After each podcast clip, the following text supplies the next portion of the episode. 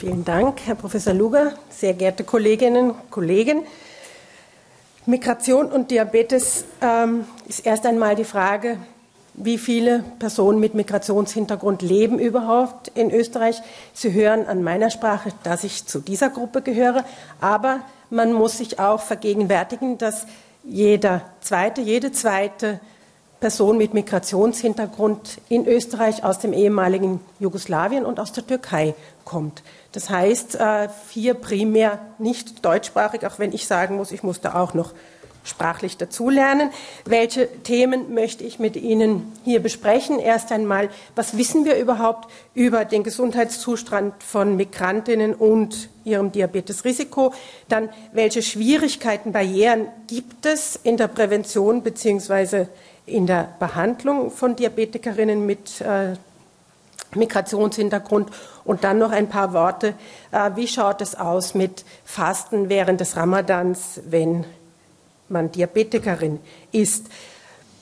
Man unterscheidet, wenn man sich mit Gesundheitszustand und Migration beschäftigt, grob zwei Gruppen. Einerseits Migrantinnen, die nach Österreich oder nach Europa kommen, sagen wir einmal, die arbeitssuchend sind. Das sind häufig Menschen, die jung und gesund sind, aber es gibt auch Flüchtlinge, die häufig schon alleine durch die Flucht einen reduzierten Gesundheitszustand mitbringen.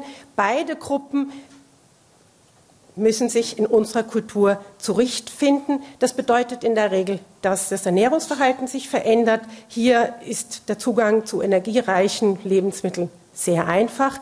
Die Bewegung ist in der Regel auch reduziert und man muss das System kennenlernen und bedeutet für viele Migrantinnen, dass sie dann in dem Gastland an chronischen Erkrankungen wie Adipositas, Hypertension oder koronare Herzerkrankungen erkranken, auch der Diabetes. Und dass dieses auch sich in Zahlen niederschlägt, das sieht man äh, im österreichischen Gesundheitsbericht von 2009. Migrantinnen und hier vor allem die Frauen sind häufiger übergewichtig und adipös Sie sind häufiger chronisch krank. Frauen haben ein 3,4-fach höheres Diabetesrisiko. Was sind die Schwierigkeiten in der Behandlung, in der Prävention? Einerseits, und das wissen Sie sicher aus Ihrer Praxis, die Sprache, aber natürlich braucht es in der erfolgreichen Prävention, in der Therapie auch ein gewisses Maß an Wissen. Es braucht kulturelle Kompetenz, sowohl bei Patientinnen als auch bei uns als Behandlerinnen und eine Gesundheitskompetenz. Und natürlich spielen diese Faktoren zusammen, die sind nicht isoliert zu betrachten, sondern stehen miteinander in Wechselwirkung. Wir haben im Rahmen einer Studie, die wir gemeinsam mit dem Center for Migration and Health aus Genf gemacht haben, in Fokusgruppen österreichische Behandlerinnen befragt das heißt, das sind äh, offene Diskussionsrunden und von Behandlerinnen wird als Hauptbarriere genannt die Sprachbarriere. Es ist schwierig und tatsächlich ist es auch bei uns im AKH so.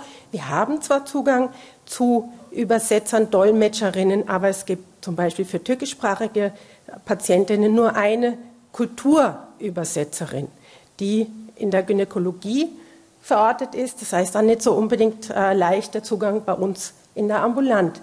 Ähm, Behandlerinnen geben an, dass durch die Sprachbarriere man dazu neigt, zu einfacheren Behandlungsschemata zu greifen äh, und dadurch möglicherweise auch mit mehr Komplikationen konfrontiert ist. Und sie bemerken auch, dass ihnen häufig doch auch das kulturelle Verständnis für den kulturellen Hintergrund ihrer Patientinnen fehlt. Und das drückt sich vielleicht auch aus in dieser Grafik. Hier haben wir die Patientinnen befragt, was wurde ihnen empfohlen bei Erstdiagnose des Diabetes. Und was Sie sehen in dunkelblau die Österreicher, das waren 100 Patientinnen und in hellblau die Migrantinnen vor allem bei der Lebensstilintervention, wo es natürlich Sprachkompetenz braucht, gibt es deutliche Unterschiede zwischen österreichischen und Patientinnen und Patientinnen mit Migrationshintergrund. Daher ist die Überlegung auch in der Arbeitsgruppe für Diabetes und Migration innerhalb der ÖDG, dass man jenseits jeder politischen ähm, ja, Aktivität Sprachkompetenz fordern darf und fordern soll. Also keine Polemik begreifen, aber Diabetes ist eine chronische Erkrankung. Das heißt, Sie werden diese Patientinnen natürlich länger betreuen und dafür ist es essentiell, dass man gut miteinander kommunizieren kann. Es gibt Informationsmaterial auch als Download im Internet. Äh, das hat der KHV einmal gemacht, in, ist zur Verfügung in Jugoslawisch, also Bosnisch, Kroatisch und Serbisch. In Türkisch gibt es von der AGES etwas und dann gibt es muttersprachliche Informationen, zum Beispiel äh, im FEM, im KFJ. Die Kollegin Eidenkotsch aus dem Wilhelminspital wird am 3. Oktober Endstation U3 Ottakrin einen türkischen Diabetestag veranstalten. Wenn Sie Patientinnen haben, schicken Sie sie dorthin. Dort wird es muttersprachliche Informationen geben. Es wird Blutzucker gemessen, Blutdruck gemessen, alle diese Dinge, die auch bei den Diabetestagen im Rathaus passieren. Wir haben diese Patienten auch gefragt, was wissen Sie über die Ursachen von Diabetes? Und Sie sehen auch hier wieder, es gibt signifikante Unterschiede zwischen den Österreicherinnen und den Patientinnen mit Migrationshintergrund. Aber und das möchte ich Ihnen mit dieser Grafik verdeutlichen. Auch hier gilt es, den kulturellen Hintergrund zu berücksichtigen. Nicht Migrantinnen über einen Kamm scheren. Ich habe Ihnen hier auseinander äh, dargestellt die Patientinnen mit dem türkischen Hintergrund und die aus Serbokroatien. Und was Sie deutlich sehen, die serbokroatischen Patientinnen haben das Gefühl, Stress und das Auftreten von Diabetes. Da gibt es eine enge Verbindung, während zum Beispiel die türkischen Patientinnen Alter, Übergewicht viel weniger äh, im Kopf haben, dass das etwas mit Diabetes zu tun haben könnte. Wir haben auch gefragt, ist Ihr Diabetes gut eingestellt? 70 Prozent beider Gruppen glauben, ja, das ist gut eingestellt als Grenze. Ob das tatsächlich so ist, haben wir hier einmal H1C unter 7 genommen und da sehen Sie, dass nur 25 Prozent tatsächlich gut eingestellt waren mit diesem Kriterium. Aber es gibt hier keinen Unterschied zwischen Migrationshintergrund und Österreicherinnen. Also auch die österreichischen Patienten hätten durchaus noch Bedarf an Wissen über Diabetes, über die Behandlung anzureichern. Gesundheitskompetenz ist ein weiteres Thema, ein wichtiges Thema. Die Frage war, unter welchen Umständen wurde die Zuckererkrankung diagnostiziert. Und was Sie hier ganz deutlich sehen, die Österreicherinnen gehen nicht sehr häufig, aber doch signifikant häufiger als Migrantinnen zu Vorsorgeuntersuchungen. Migrantinnen werden häufiger dann diagnostiziert, wenn sie sich in irgendeiner Weise gesundheitlich beeinträchtigt fühlen und zum Arzt gehen müssen. Das deckt sich auch wieder mit den Daten aus dem österreichischen Gesundheitsbericht von 2009. Kulturkompetenz, ich habe es schon angesprochen, österreichische Behandlerinnen haben das Gefühl, sie verstehen vielleicht auch zu wenig über die Kultur. Äh, in unserer Untersuchung wünschen Migrantinnen signifikant häufiger gleichgeschlechtliche Behandlerinnen. Das können wir leider nicht immer erfüllen, diesen Wunsch. Äh, auch daran denken, dass man nicht irritiert ist, wenn zum Beispiel gläubige männliche Muslime Behandlerinnen nicht die Hand reichen. Zum Ramadan. Der Ramadan ist für gläubige Muslime, Muslimas eine zwingende Pflicht. Kranke sind zwar ausgenommen, wenn es sich nachteilig auf die Gesundheit auswirkt. Tatsächlich ist es aber so, dass häufig der Wunsch besteht, zu fasten und dass, wenn man vielleicht nicht fasten kann, äh, das auch als persönliches Versagen interpretiert wird. Ramadan dauert 30 Tage und wandert mit dem Mondmonat durch das Jahr. Das heißt, in den nächsten Jahren wird Ramadan im Sommer sein. Dieses Jahr hatten wir weniger das Problem mit den hohen Temperaturen, aber das kann nächstes Jahr schon wieder ganz anders ausschauen. Was gibt es für Regeln? Von Sonnenaufgang bis Sonnenuntergang kein Essen, kein Trinken, keine Medikamente und nicht rauchen. Von Sonnenuntergang bis Sonnenaufgang sind dann zwei Mahlzeiten wenig. Also Sie können sich schon vorstellen, äh, bei Hitze nicht trinken, das kann große Probleme machen. Das macht auch nicht Diabetikerinnen unter Umständen Probleme.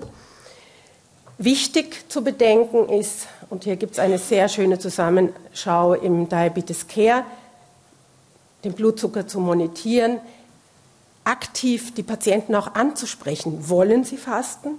Weil es kann schon auch einmal sein, dass das einfach gemacht wird und dann Ernährungsempfehlungen zu geben. Das heißt, vermeiden der üblichen Kohlenhydrat, also zuckerreichen Lebensmittel, auch die fettreichen eher zu reduzieren, die Flüssigkeitsaufnahme wirklich anzupassen und die letzte Mahlzeit vor Sonnenaufgang so spät wie möglich. Auch zu bedenken ist, dass beim Gebet von 100 Suren, man kniet sich nieder, steht auf, kniet sich nieder, äh, es hier auch zu Hypoglykämien kommen kann und die Medikamente anpassen. Komplikationen, klarerweise die Hypoglykämie, aber auch Hyperglykämie, Ketoazidose und die Dehydratation und Thrombose. Wer soll Fasten brechen? Die mit Hypoglykämie, mit einem Blutzucker unter 70 Milligramm in den ersten Stunden nach Fastenbeginn und nicht Fasten ist anzuraten den Patientinnen, die schlecht eingestellt sind. Schwangere und Kinder sollten in keinem Fall fasten. Das heißt, zusammenfassen, man kann als Diabetikerin fasten, aber man muss das Glukosemonitoring, Ernährung, Trinken, Bewegung beachten. Und für die schlecht eingestellten Diabetikerinnen und schwangere Kinder ist es nicht ratsam.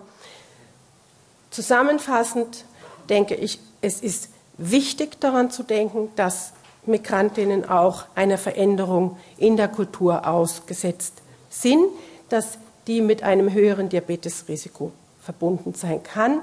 Und es gilt, damit wir diese Brücke gut verbinden können und das Wissen transferieren von den Behandlerinnen zu den Patienten, aber auch wieder zurück, dass sowohl die eine als auch die andere Seite Sprachkompetenz, Verständnis füreinander hat und dann kann diese Behandlung auch von Migrantinnen mit Diabetes sehr erfolgreich gelingen. Ich möchte mich noch einmal bedanken bei diesen Herren, die geholfen haben, dass wir diese Studie machen konnten. Und die Studie ist gefördert durch den Bürgermeisterfonds und darf Sie noch einmal aufmerksam machen auf den türkischen Diabetestag. Die, die es interessiert, ich habe jetzt eine türkische Studentin, die den Diabetes-Risikofragebogen auch auf Türkisch übersetzt hat. Den gibt es in Deutsch und Türkisch. Schicken Sie mir ein E-Mail und ich schicke es Ihnen gerne zu. Und vielen Dank für die Aufmerksamkeit.